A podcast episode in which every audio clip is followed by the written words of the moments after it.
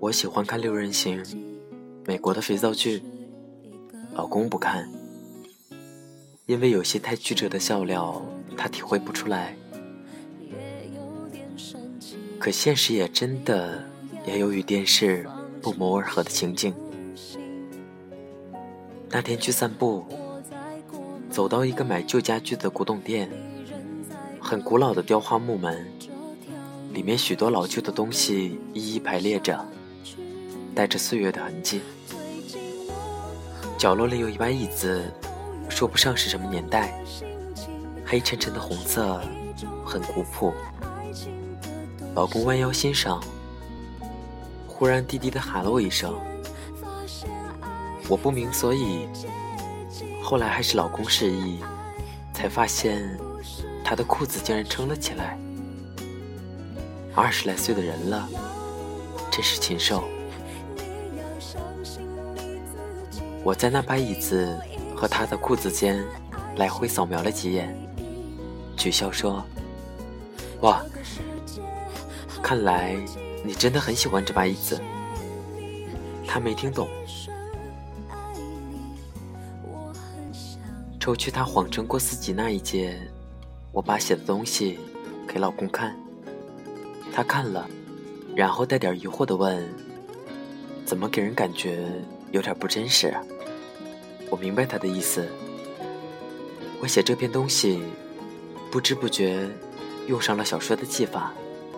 对材料予以适当的裁剪和排列，回忆与现实交织，总之看起来更像创作，而不是写诗。我说，当然要加一点修饰，不然就太直白了。可是，你看这里面写的都是真的。他自我陶醉的说：“无所谓了，不能把我写的再好点吗？”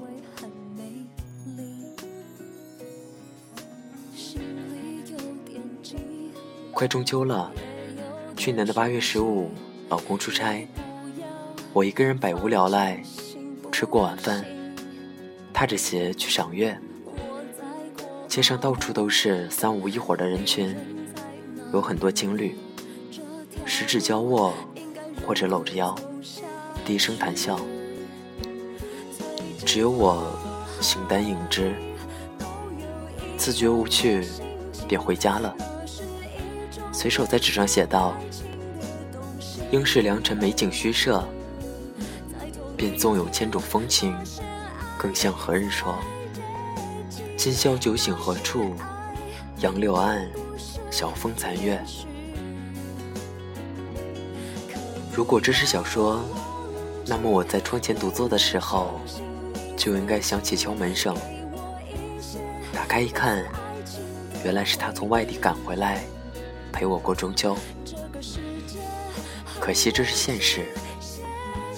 不但敲门声没响起，他连个电话都没打一个，笨蛋一个。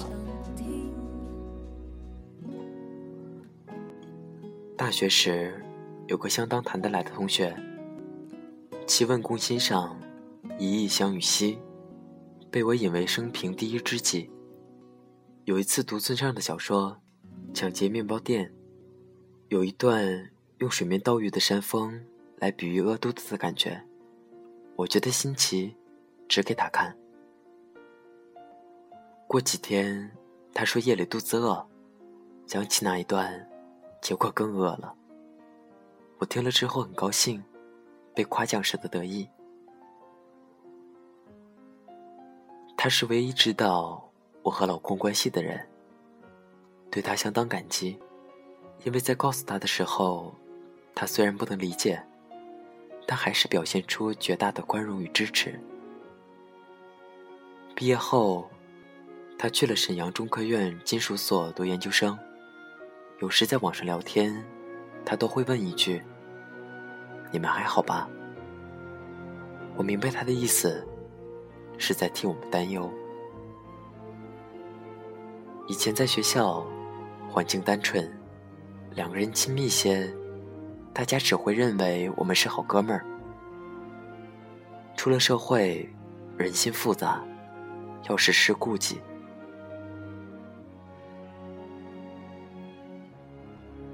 公共场合不可以亲密举动，从来不去对方工作的地方。在街上遇见同事，就说这是大学同学。小心翼翼的躲避着世俗的眼光，写了一篇不够知己，去感谢他。我的父母，老公的父母，都很传统，把儿女的幸福当成终身事业。一直不敢对他们说明，因为老公的父亲，我的母亲，都有高血压，不能生气，不能着急。被家里催着交女朋友，找借口，百般推脱。未来会怎样？没有人知道。但是因为身边这个人，所以有勇气继续，不安着。幸福着。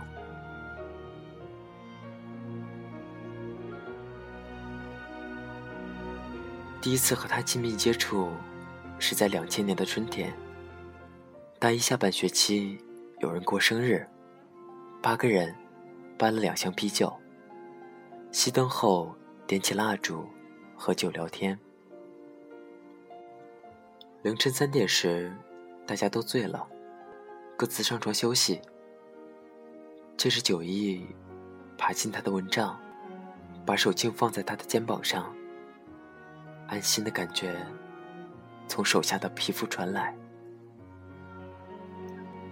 那一晚睡得很香。从那以后，他便开始躲着我。平日里打打闹闹，搂搂抱抱，竟可以用同学的名义。若真的再向前，却是谁也不敢了。明白这一步若是跨了出去，我们再也不是从前的我们，再也回不去了。两人的关系停在一种别扭而焦灼的状态，可是那股陌生的情感来的汹涌猛烈，几乎不可以抵挡。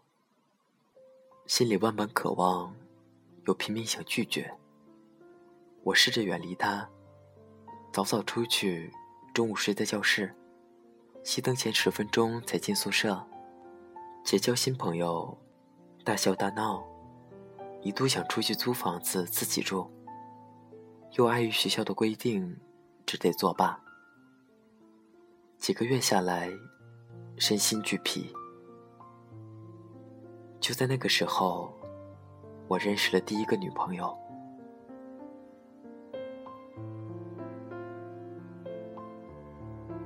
她与我同系不同班，有很多课是合班上，见面的机会很多。很漂亮，高挑，大眼睛，微黑。故意和同学打赌，赌能不能约到她。于是，在一次物理课时，给她传了张纸条，题干是：“你愿不愿意今晚去看电影？”给了她四个选项：A。很愿意。B，可以。C，反正没事做。D，不想去。他选了 A。晚上六点半，小足球场旁边，去看七点的电影。心情很矛盾，既希望约女孩子的举动能让她嫉妒，也希望自己的注意力。能就此转移，恢复正常的生活。忘了，一切都忘了。忘了那一天是怎样的心情。忘了他穿什么颜色的衣服。忘了电影的情节。只记得坐在黑暗中，一分一秒都变得分外难熬。克制着想逃跑的冲动，分出心思与他交谈。回到宿舍，他正在扫地，看我进来，问了我一句：“淫荡完了？”恨他这样的无动于衷。陆陆续续和他约会了几次，没牵过手，没接过吻。夜里，两个人跑到主校区，等教学楼在一瞬间万灯齐灭；也会在下自习后，去半月池，头摘两片大荷叶，倒扣在头上。上课时坐在一起，我把物理课本改成辽宁普通话，让他用粤语念出来。同学说：“怎么你们两个一点不像在谈恋爱，都像两个小孩子有了伴儿才玩家家酒。”还有半个月，大学第一年就接近尾声。熄灯后，给他打电话。照旧是无意义的闲聊，说了声拜拜，放下电话，爬到床上。宿舍里寂静无声，快到凌晨一点，他突然爬起来，坐在下面，点燃一根烟。透过蚊帐看他的背影和一明一灭的烟头，眼泪就这么无声无息的流出来了。不敢放声，只是一梗一梗的，既委屈又伤心。第二天，和他分手了。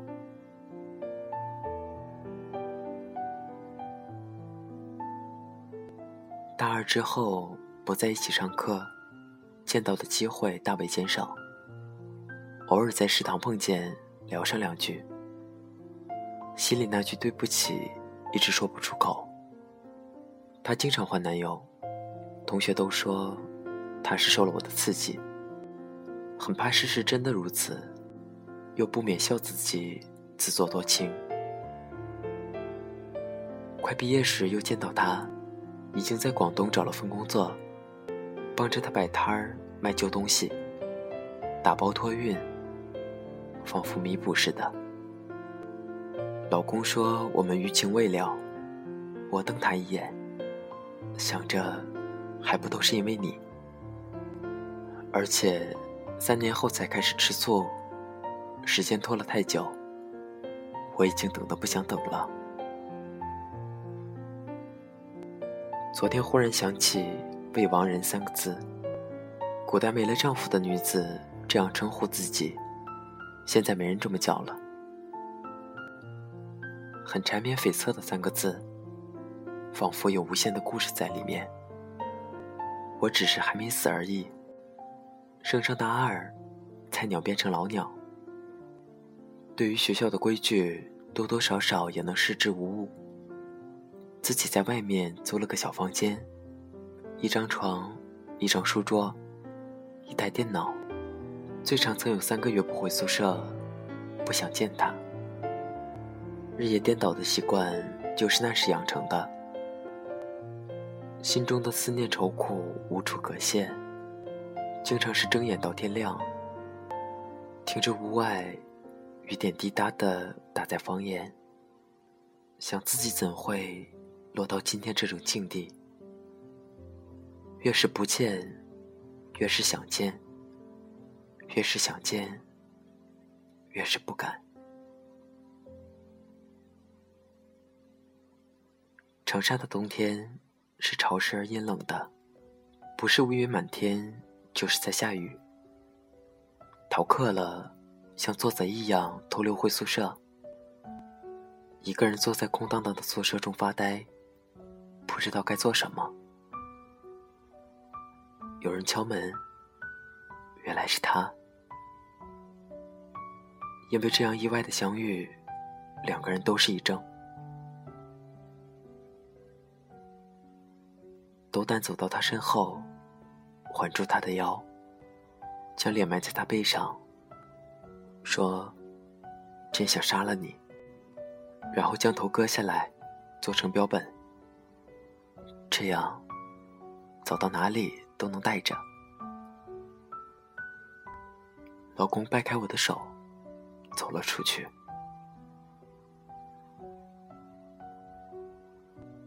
以后的半年里，各种病纷至沓来：失眠、重感冒、过敏、胃疼，不肯去医院。想念他的次数开始变少，大多数时间是同各种各样的病缠绵病榻，昏昏沉沉。感冒一个月不见好转，刚好一点儿，又开始过敏。连带胃疼，疼得睡不着，半夜起来傻坐着，大把大把吃去痛片，有安眠作用。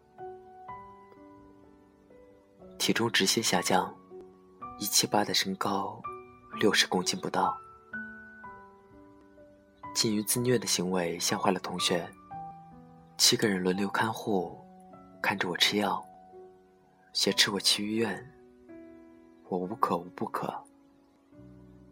有一次醒来，他坐在我床边，满脸阴云。两个人相对无语。老公问：“你是不是想找死？还知道笑？活得好好的，干嘛想死啊？”老公怒了，恶狠狠地说。你他妈的就是在找死！有病不去医院，乱吃药，哪天死在屋里都没人知道，变态！那时最怕听到的两个字就是变态，因为想过自己也许真的是。听到他这么说，气得全身发麻，手脚冰凉。我变态？我变态也是你招的，拿起床上的东西乱丢。我变态，你还是躲远点儿，滚吧！太多的话堵在心里，可是说不出口。这个人是自己喜欢上的，与人无有。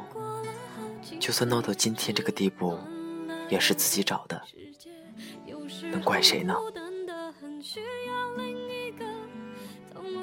后来老公说，那一天我脸上的表情可以用四个字来形容：万念俱灰。听到开门关门声，我没睁开眼睛，只是在想，如果可以，我一点都不想喜欢上你。找个女孩子，光明正大的手牵手走在人前，可是。没人给过我机会，第一次喜欢一个人，就喜欢上你了。如果早知道，我不会来长沙；如果早知道，我不会让自己遇见你；如果一千一万个如果。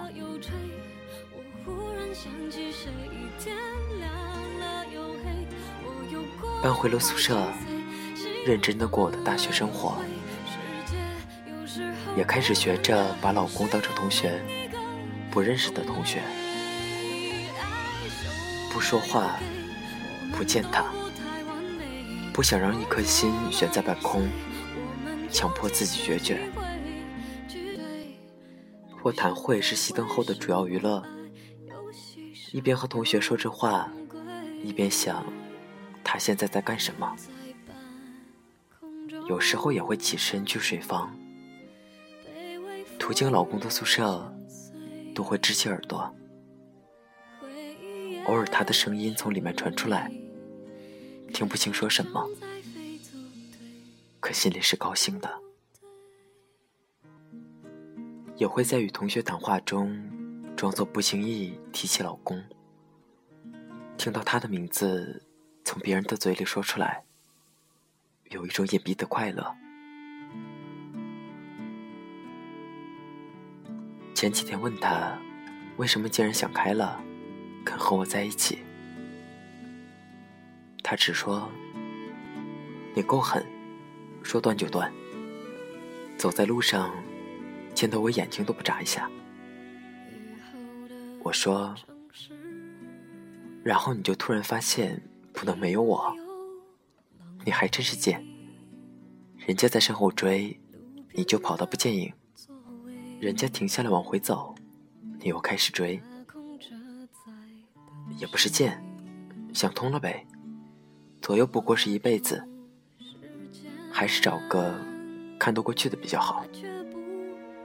他后来澄清，我可没追你，我们顶多算一拍即合。那是大三我过生日，他也来了，大家都喝了很多，偷了个空，自己在外面站着。回味他刚才表现出来的热络态度，他走到我身后，将手搭在我肩上。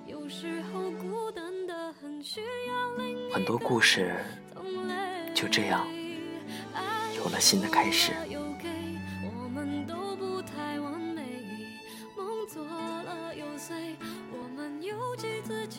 本期节目背景音乐文章，请关注微信公众号。FM 二四九三九四，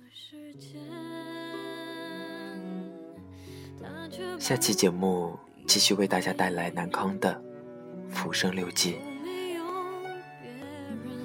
晚安，陌生人。